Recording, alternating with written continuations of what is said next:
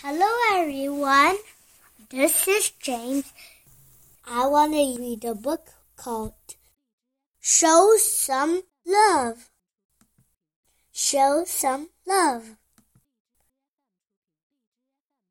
The smile. The hug. The pat. The card the gift, the kiss, the wink,